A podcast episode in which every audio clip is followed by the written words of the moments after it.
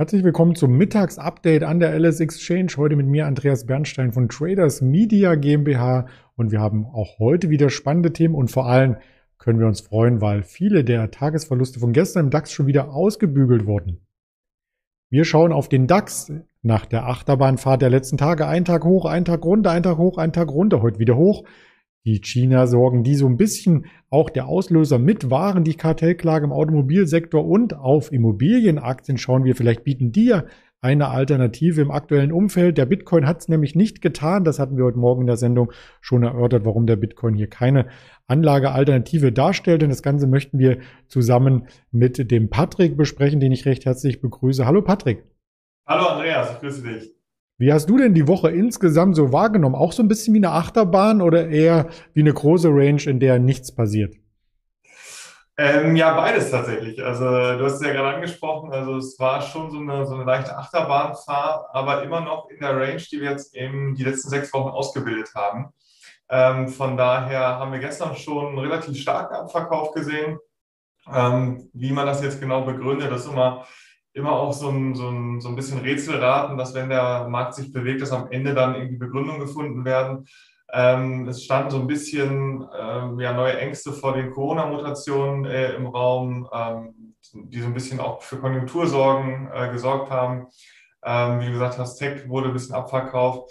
Ähm, was da genau für verantwortlich ist, ähm, kann man dann immer im Nachhinein schwierig sagen. Ähm, ganz einfach ist es eben so, dass eben mehr äh, Verkäufer unterwegs waren als Käufer. Und oft ist es auch so, dass es eben technische Gegebenheiten am Markt sind die man auch äh, wissen muss. Äh, es gibt ja auch große Market Maker, die äh, auf dem äh, Terminmarkt aktiv sind, die beispielsweise äh, als Market Maker für Optionen auftreten. Und da ist es eben so, dass die auch Außenstände haben. Und wenn man jetzt mit der, mit der Optionstheorie vertraut ist, gibt es da eben gewisse Delta-Veränderungen. Das heißt, wenn ich Put-Optionen ausstehen habe, der Markt fällt, muss ich in den fallenden Markt noch weiter verkaufen, um die ausstehenden Put-Optionen eben zu hatchen. Ähm, und so kann es dann eben sein, dass man relativ starke Trends hat, nach oben und nach unten. Und es eben gestern diesen, diesen Abverkauf nach unten gab, dass dann eben vielleicht Market Maker auch gezwungen waren, äh, aufgrund der Optionsaußenstände noch weiter zu verkaufen. Jetzt, heute sind wir schon wieder ein bisschen gedreht. Ähm, sind bis auf 15.550 Punkte hochgelaufen. Und da kann es eben auch sein, dass es dann eben genau der gegenteilige Effekt ist, dass man dann eben in den steigenden Markt hinein ähm, als, als Optionsmarket Maker hier äh, weiter äh, im Markt kaufen muss und äh, dass man deswegen eben vielleicht diese Trends hat. Aktuell haben wir dann eben noch nach unten so ein bisschen Unterstützung durch die äh, 90-Tageslinie, die ist bei 15.200 Punkten im DAX und eben, was, was ich gerade gesagt hatte, so dieser Seitwärtstrend, den wir die letzten sechs Wochen ausgebildet haben, ähm, der hat auch noch gehalten und da ist es jetzt spannend, ob, ob diese beiden äh, Widerstände nach unten hin allein schon reichen oder ob da vielleicht noch mal ein bisschen mehr Verkaufsdruck äh, jetzt aufkommt die nächsten Tage. Ja, das äh, divergiert natürlich zwischen den einzelnen Aktien. Es gibt Aktien, die dann stärker unter Druck geraten, andere, die können sich da so ein Stück weit herausnehmen. Wir hatten ähm, ganz ausführlich über die Autobranche berichtet, möchten darauf auch gleich noch einmal zu sprechen kommen, auf einen anderen Aspekt hindeutend, aber zuvor vielleicht eine Aktie ins Bild halten, die sich diesem Abverkauf in den letzten Tagen, also Dienstag und Donnerstag, wenn man die Tage mal rausnimmt, ähm, gut gestellt haben. Und zwar ist das der Immobiliensektor mit Vonovia. Genau, richtig. Also der äh, Immobilienkonzern Vonovia sollte jedem ein Begriff sein, äh, einer der großen Immobilienkonzerne in Deutschland. Ähm, halten sich die letzten Tage äh, überraschend gut oder beziehungsweise vielleicht nicht überraschend, aber halten sich sehr, sehr stabil. Ähm, es gab ja jetzt die, die Übernahme oder das Übernahmeangebot für die Deutsche Wohnen in Höhe von 52 Euro je Aktie. Da läuft die Frist aktuell noch bis zum 21. Juli. Ähm, dann im April ähm, wurde ja der, der Mietendeckel von den Gerichten gekippt, ähm, somit, dass eben die, dieser Mietendeckel nichtig ist und äh, auch deutlich höhere Mieten dann jetzt wieder verlangt werden können. Dort hat man, äh, glaube ich, habe ich äh, die letzten Tage gelesen, auch schon die ersten Forschungsergebnisse, dass die Mieten in Berlin wieder gestiegen sind, ähm, jetzt unmittelbar nach diesem äh, Gerichtsurteil. Und all das beflügelt die ja, äh, die, die Vonovia so ein bisschen, dass wir jetzt da aktuell bei 57,40 Euro stehen etwa.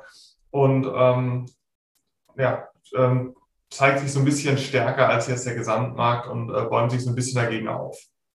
Also so ein bisschen auch ein fester Anker im Markt, während andere Technologieaktien wie eine Infineon oder auch eine Siemens Energy dann mehr unter Druck geraten, ähm, stehen dann die Immobilienaktien, die ja auch übrigens hohe Dividenden zahlen, so ein bisschen für ähm, Festigkeit, wie die Immobilie selbst wahrscheinlich auch. Äh, gar nicht so fest äh, sah es in China aus. Das waren ja auch Sorgen, die gestern Morgen erst einmal den Markt dominierten, die abgearbeitet werden müssen. Und wir blicken auf China nicht nur als Gesamt äh, Land, sondern vielleicht auch auf Einzelwerte, die hier unter Druck geraten, weil eben aus China bekannt wurde, dass es eine Art Kampfansage gibt, wie die Wirtschaftswoche hier titelte, weil nämlich diese China-Unternehmen womöglich dann nicht mehr in den USA notiert werden dürfen. Was steckt denn da dahinter? Genau, richtig. Da ähm, gibt es jetzt auch immer wieder neue Meldungen ähm, aus China. Äh, da hat man so ein bisschen das Gefühl, dass man sich hier eben vor ausländischen Investoren schützen will, dass man halt die Werte, die man hat, die Unternehmen auch mit den Wachstumsaussichten dann äh, im eigenen Land bei eigenen Investoren halten möchte. Und ähm, da möchte man jetzt die Kontrolle äh, von einem Ausland Firmen eben nochmal deutlich erhöhen. Und insgesamt erschwert das dann einfach ähm, die Kapitalbeschaffung von ausländischen Investoren und äh, sorgt natürlich hier auch für Verunsicherung ähm, durch ähm, relativ viele chinesische äh, Konzerne hinweg, die jetzt äh, deutlich unter Druck gekommen sind, auch im Ausland. Ähm, da haben wir dann ja auch unter anderem ähm, die, die aufsichtsrechtlichen Konsequenzen bei Didi äh, ja, in den letzten äh, Tagen dann vermerkt ähm, dort gab es ja sogar von der chinesischen äh, Behörde aus ähm, eine Verbannung aus dem App Store. Also dort äh, haben die chinesischen Behörden eben dann ähm, die, die aus dem App Store äh, in China ähm, entfernen lassen. Äh, und bei Alibaba äh, gibt es dann jetzt eben auch äh, wieder diese Meldung, dass da eben schwieriger wird, an ausländischen Börsen eben diese Notierungen dort vorzuführen und eben auch im Ausland Geld zu beschaffen. Ähm, Im letzten Jahr waren wir da ja bei 270 Euro die Aktie etwa, sind heute bei 170,90 Euro, äh, eben als ich rausgegangen bin. Also in etwa 30 Prozent äh, schwächer oder über 30 Prozent sogar ähm, innerhalb eines Dreivierteljahres jetzt. Also da sieht man schon, das ähm, geht nicht einfach so, äh, auch an großen Konzernen nicht vorbei. Allein in der letzten Woche etwa äh, 10 Prozent Kursverluste. Also das ist schon ähm, ja, ein erheblicher Einschnitt der chinesischen Regierung, ähm, wo da versucht äh, wird, dann eben die eigenen Maßnahmen umzusetzen, um eben vor ausländischen Investoren eben sich so ein bisschen äh, abzuwehren. Also eher so hausgemachte Probleme. Das Unternehmen selbst steht ja gut da. Und wenn man das vergleicht mit dem weltweiten Konkurrenten Amazon, die ja in der vergangenen Woche dann knapp zehn Prozent zugelegt haben, sogar ein neues Allzeithoch nun markierten, nach über einem Jahr Seitwärtsphase laufen die beiden Aktien ja ziemlich stark auseinander. Ja, genau, das ist richtig. Also fundamental ähm, sieht es da auch äh, sehr, sehr gut aus äh, bei der Alibaba. Also es sind jetzt, sind, sind jetzt keine Umsatzrückgänge oder keine, keine Ergebnisrückgänge ähm, die jetzt hier auf den Kursverlauf schließen lassen, sondern wir hatten ja damals auch seinerzeit äh, die Meldung, dass äh, Jack Ma verschwunden war, äh, dass es jetzt zu einer Zerschlagung vielleicht kommen sollte, ähm, weil man dort eben Angst hat, dass es zu groß, zu mächtig wird und zu großen Einfluss hat. Ähm, also da sind äh, eher so ja, Probleme, die sehr, sehr China-spezifisch sind, mhm. ähm, die jetzt aber nichts mit der fundamentalen Entwicklung des Unternehmens äh, zu tun haben und äh, auch deswegen kann es eben hier sein, dass es da eine Divergenz gibt zwischen äh, internationalen Konzernen, die vielleicht irgendwie im ähnlichen Sektor sind oder sogar sehr, sehr ähnliche Geschäftsmodelle haben. Mhm.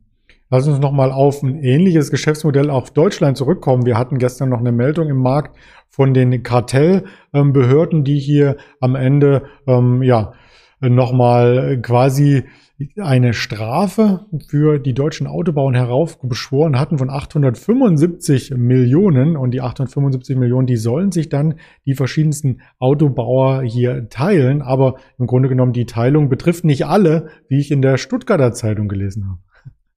Genau, richtig. Also Daimler kann sich hier diesen Vertragsstrafen entziehen. Äh, dort gab es jetzt eben den äh, Kartellverdacht der deutschen Autobauer, die sich hier abgesprochen haben sollen ähm, beziehungsweise es gab technische Absprachen zu der Abgasreinigung.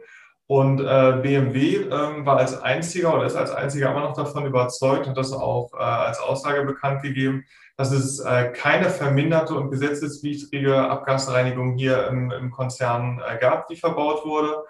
Äh, Daimler war der erste Kronzeuge, der sich hier eben äh, selbst angezeigt hat und als Kronzeuge aufgetreten ist, deswegen der Strafe komplett entgangen ist.